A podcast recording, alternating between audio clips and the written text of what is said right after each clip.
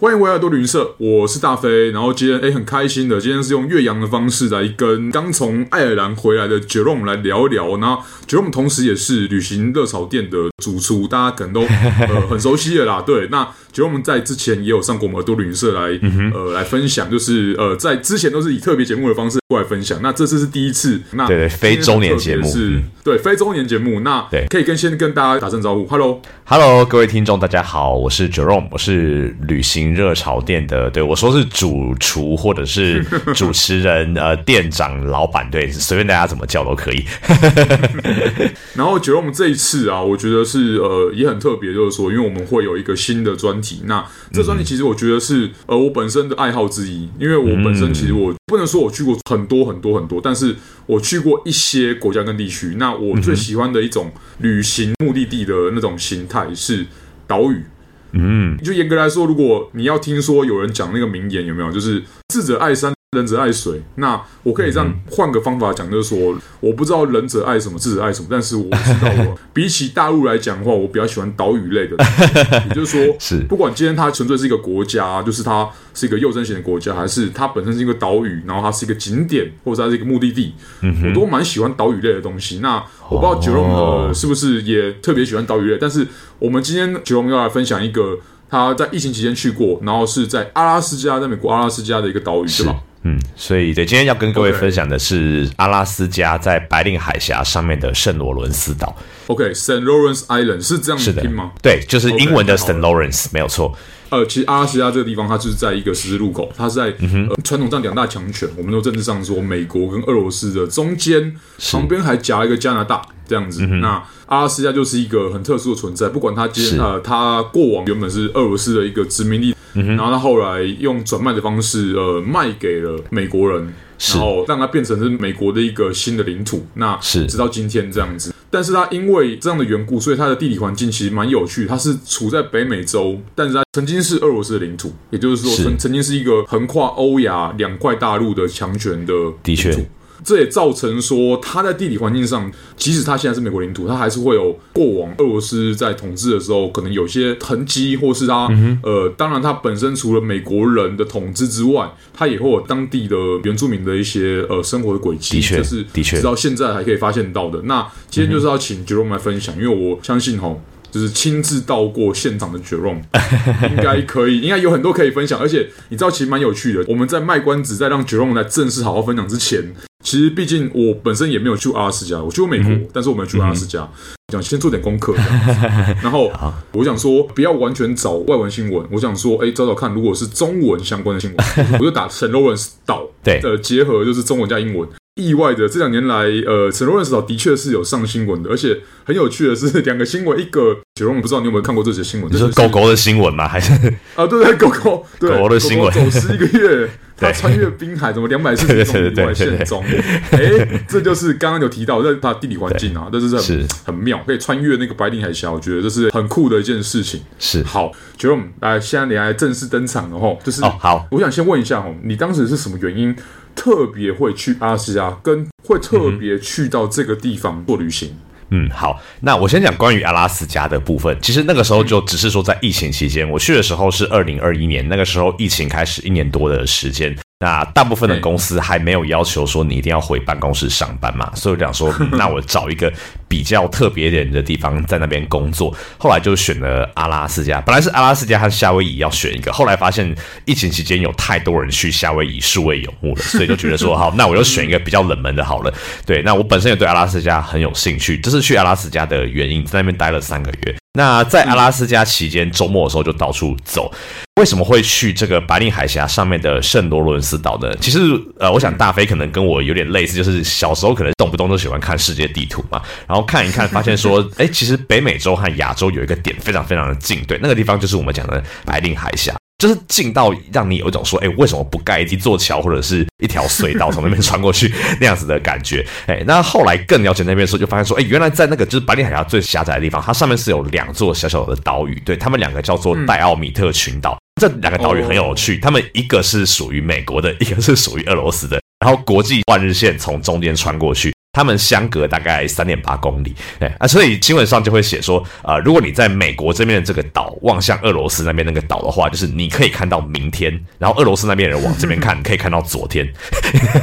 要懂我意思吗？这个让我讲到好像，呃，这是另外一个地方啊，吼，就是在南太平洋上面有一个地方也是美属的，叫美属萨摩亚，是，就是 American Samoa，嗯，对对对，然后跟它有一个隔壁也是一个很近的邻居，它也叫萨摩亚，嗯，对，然后独立的萨摩亚，对，然后但他们也是被那个时区的线给切开来，所以。我觉得大概是全世界有没有除了呃那种大陆上的那种时区分隔点之外哦，你要找说可以越洋看到明天的地方，我觉得就是这两个地方。哎、欸，的确是这样，没错。好，所以本来很理想的是想要去这个戴奥米特岛，因为我觉得特别是不管是喜欢去这种比较特殊的地方，或者是对冷战历史有兴趣的人，我想都会对于这一种呃地缘上或者是说它地理位置上比较特殊的地方特别有好感，特别向往。那当时戴奥米特岛，因为它上面只有一个部落，那你能不能去那个岛上，就是取决于那个部落要不要让你进去。很不幸的是，当时因为疫情的关系，那阿拉斯加很多部落，他们因为防疫或者是各种考量。他们就是不愿意让访客进去，所以我那个时候没有办法进入这个戴奥米特岛。那我就往下找，想说有没有其他岛、其他部落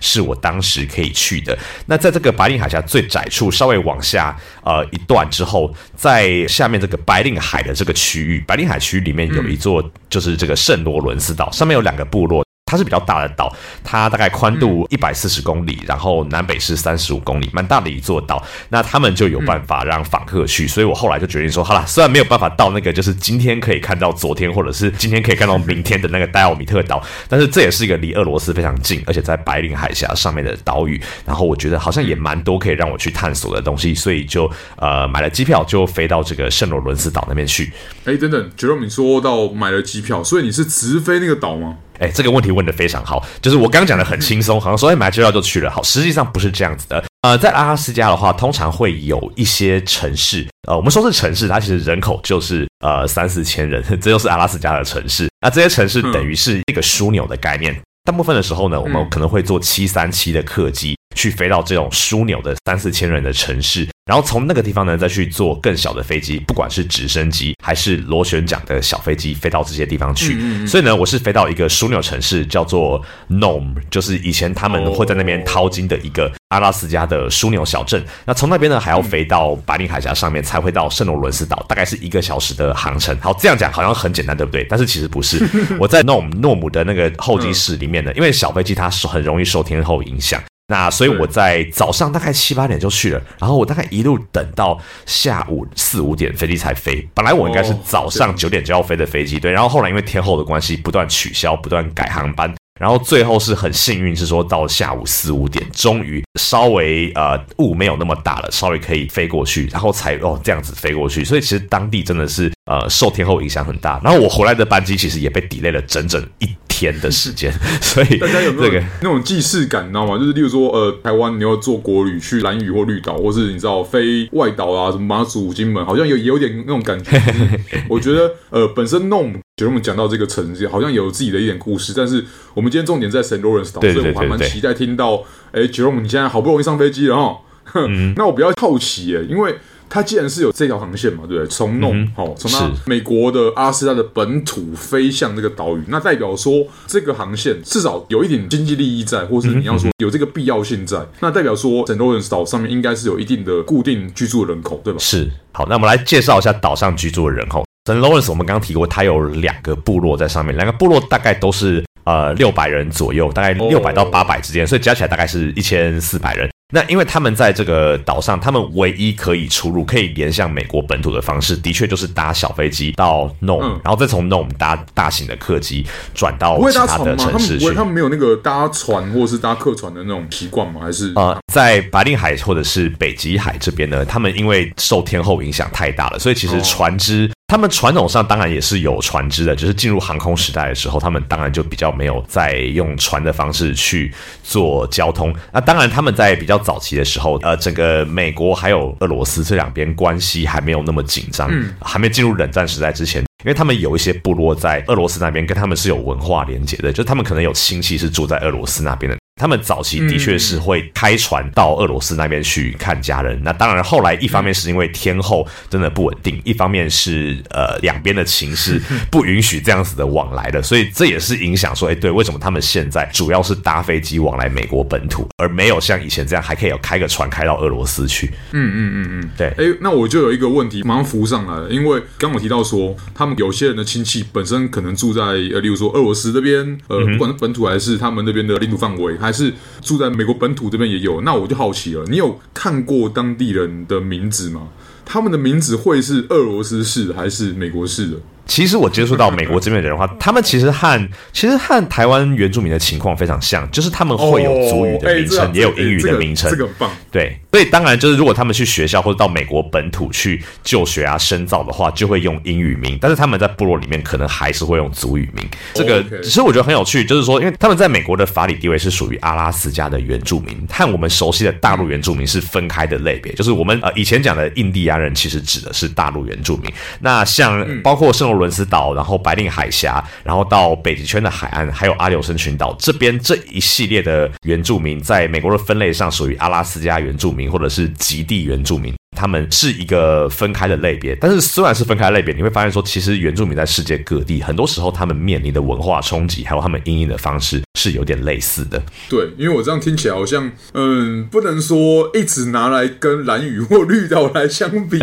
可是真的有点类似相似的地方。但我相信，不管是在什么样的角落，哦，世界上很多不同的岛屿原住民，或是阿拉斯加原住民，像刚刚杰龙提到的，都有它特别的地方，也有它正在消失的地方。这是没办法的，因为它一定会让人力资源去流向有更多机会的地方嘛。所以你有在岛上看到一样的情况吗？就是人口外流，然后让他们逐渐的失去他们传统的文化。嗯哼，其实以岛上的情况来讲，或者说整个在阿拉斯加我去过大部分部落来讲，当然年轻人或者是新一代人出外工作是很常见的事情。嗯、但是其实呃，部落对很多人来讲，它也不是一个哦，他一定会离开的地方。那事实上有很多人，诶，他可能因为教育程度并没有那么高，或者是说他在外面找不到更好的机会回来部落。那其实也和世界上很多地方一样，他们可能十九二十岁呃就结婚生小孩，然后继续待在部落里面。嗯、其实这样子的人也是有的。所以你会发现说，对于原住民来讲，当然就是说部落的生活是有挑战的。但是从另外一个角度来讲，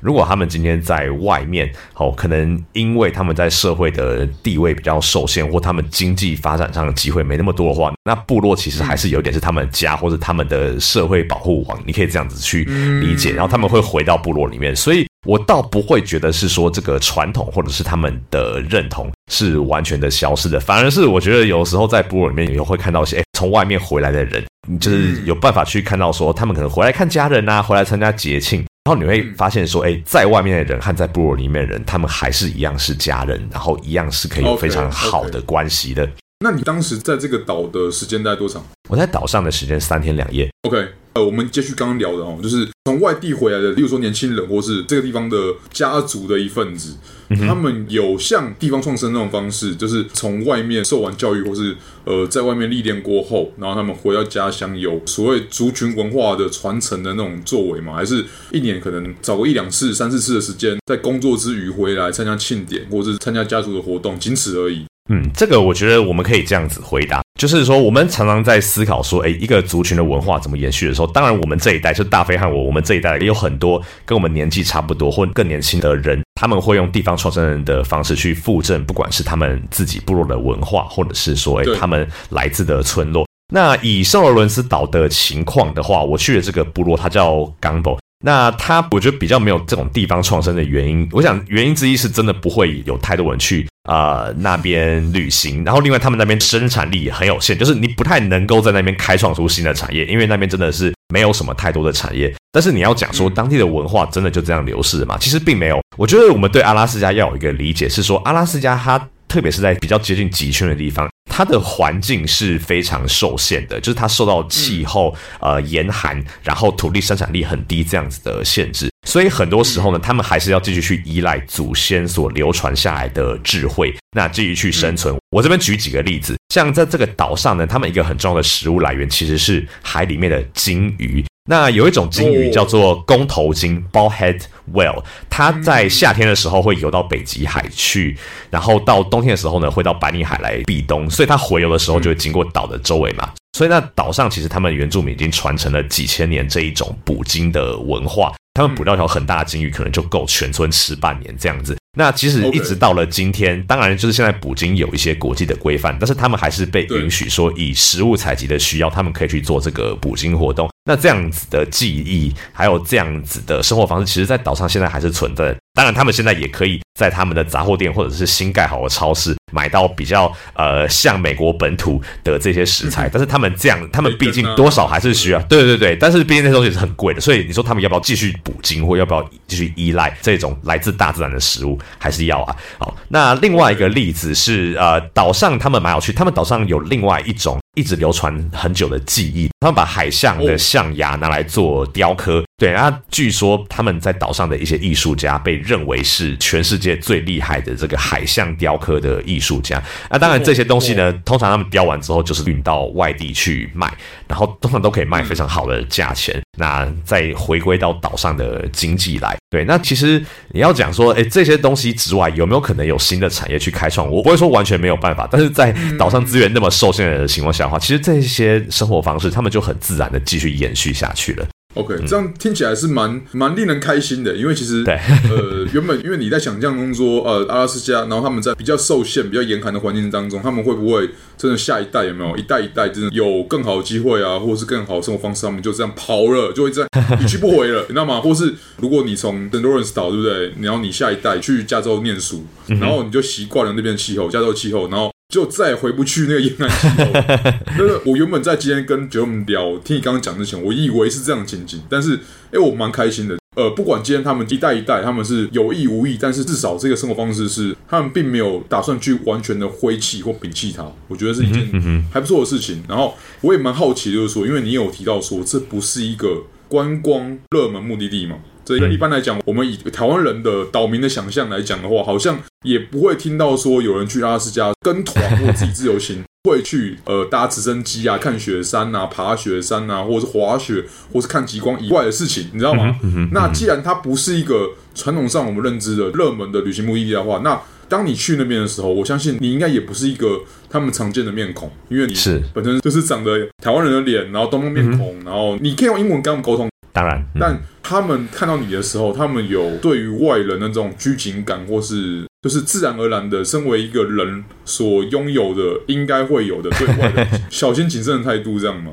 其实我觉得这件事情很有趣，就是说，因为毕竟我们是所谓东方或者是东亚面孔，更具体来讲，对，哎，那当然，其他有些在岛上的人，比如说他们可能是美国的白人，像岛上，我觉得蛮有趣的是，阿拉斯加有一些这种白人的老师，他们就是喜欢在这种部落里面的小学任教，然后一教就是十几二十年，就是等于是他的生命都奉献给他们，所以你也可以看到这样子的面孔。对对，不过我觉得话说回来，当然，我觉得如果是你是住在一个这么样子孤立的部落里面的话，基本上呃，只要有你没有见过的面孔，不管他看起来是白人，看起来是东亚面孔，甚至看起来是阿拉斯加另外一个族群的原住民，我觉得在当地应该都会蛮显眼的，就是跟你是不是长台湾面孔或亚洲面孔，我觉得没有很大的关系。不过我倒是可以提，就是说，当然我对于基因还有染色体的部分并不是非常熟悉。但是整体来讲，阿拉斯加的极圈原住民，他和北亚这边的许多的人口其实是有共同的这个 Y 染色体的这个单倍群的，所以其实你会觉得在面孔上的话，有时候你会觉得他们看起来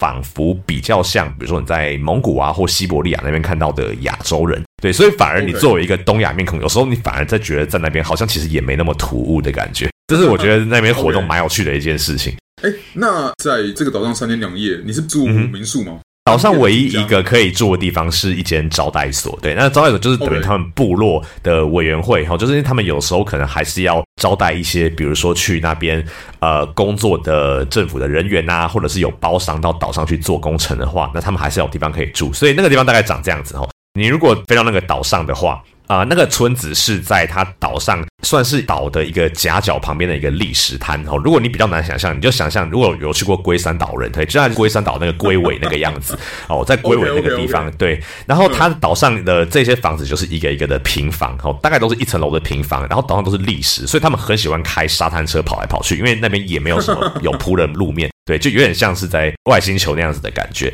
那这个招待所是一层楼建筑，是木造的啊，里面就很简单，就是他给你一个房间，两张床，对，然后跟别人共用卫浴，然后有一个很简单的厨房。对，那岛上其实物资也不是真的很多，但是就至少有那个地方你可以住，然后不用受冻，不用受到这个刮风下雨的影响。对，大概就是这样子，一个非常简单的一个住宿形式。了解，所以呃，基本上你住的那地方，它本身也是一个当地居民盖的或是开设的一个招待所嘛，所以对，那我就比较好奇了，就是呃，一样哦，旅行的时候，你就食衣住行都会遇到。那你有品尝到就当地？哎、嗯，你刚刚有提到说他们有特殊食物，那你有特别去试试看金鱼料理吗？呃，金鱼料理我是在另外一个部落吃的，对，我不是在他们那边吃的，oh, okay, okay. 对，因为他们在夏季的时候其实会有一个捕鲸的祭典，就是说你捕到鱼，那村子里面要庆祝说，哎，今年的收成已经完成了。那那个是在另外一个部落，在最整个阿拉斯加最北边的城市 Utkakvik，或者是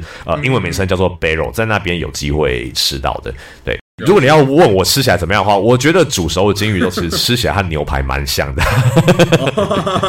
因为你知道，我光是听到呃，觉得我们刚刚有分享到说，他们会不会特别的针对这个文化去推广它，或是让大家可以参与在其中，我觉得都是一件好事啊。那觉得你在这边三天两夜玩之后。你下一站是去其他岛还是？呃，我那个时候就回到本土，因为毕竟我当时还是在所谓数位游牧的状态，所以我是都是用周末去的这些地方。对对，礼拜一就要回去上班。是，OK OK。那这边最后来跟 Jerome 分享一下哦，就是因为我刚刚听你讲完说，他们就开着沙滩车跑来跑去，然后岛上也只有一个招待所。突然让我想起啊，就是我去过另外一个岛，但它不在那么寒冷的地方，它也不在马里海峡中间这样。呃，不知道 Jerome 有没有听过，在英法中间有一个叫海峡群岛，叫 Channel Islands。是，我知道。我之前在英国读书的时候，我有一次有机会啊，就是去了两个大岛，就是一个叫 Jersey，就是纽泽西的那 Jersey，然后一个对对对，一个叫做 Guernsey。那 Guernsey 岛里面有一个岛中之岛，就是 Guernsey，它本身也是一个群岛。那它群岛中的其中一个岛，就是只能从 Guernsey 的港口里面坐船过去，叫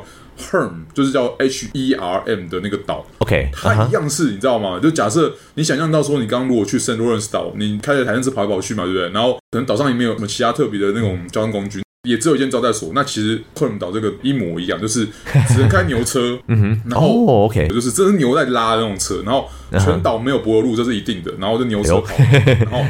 只有在岛的这中间那个高地那边有一间，有点像是想象中中世纪魔界里面出现的那种，就是村庄里面的酒店，有点像是那种还有马厩的，呃，当然这边不是马哦，就是还有牛棚的旅店，就会有那个老板瞪着你，然后说你要东西，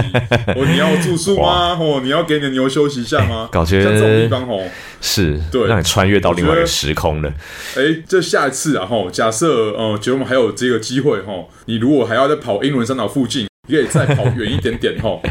就是你可以，我觉得光是整个 Channel Run 之后有机会的话，也可以跟杰伦来聊一聊。就是基本上我推荐每个岛屿控，如果你也是，如果大家听众也是。一定要上去 Channel Islands 走一走。哎，上次有在九龙这边聊过，那个是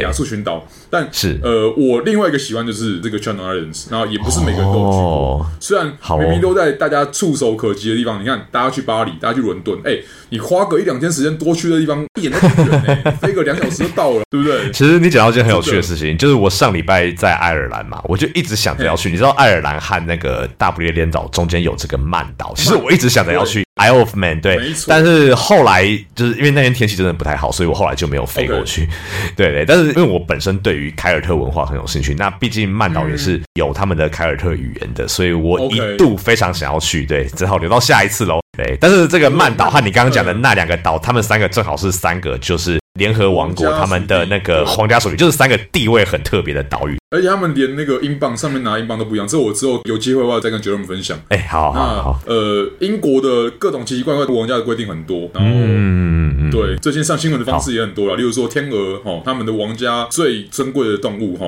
呃，因为不能碰天鹅，所以让它造成了火车误点，哈，是有的，哈，这是有趣有趣的事情，哈，对，那下次再跟 Jerome 聊啊。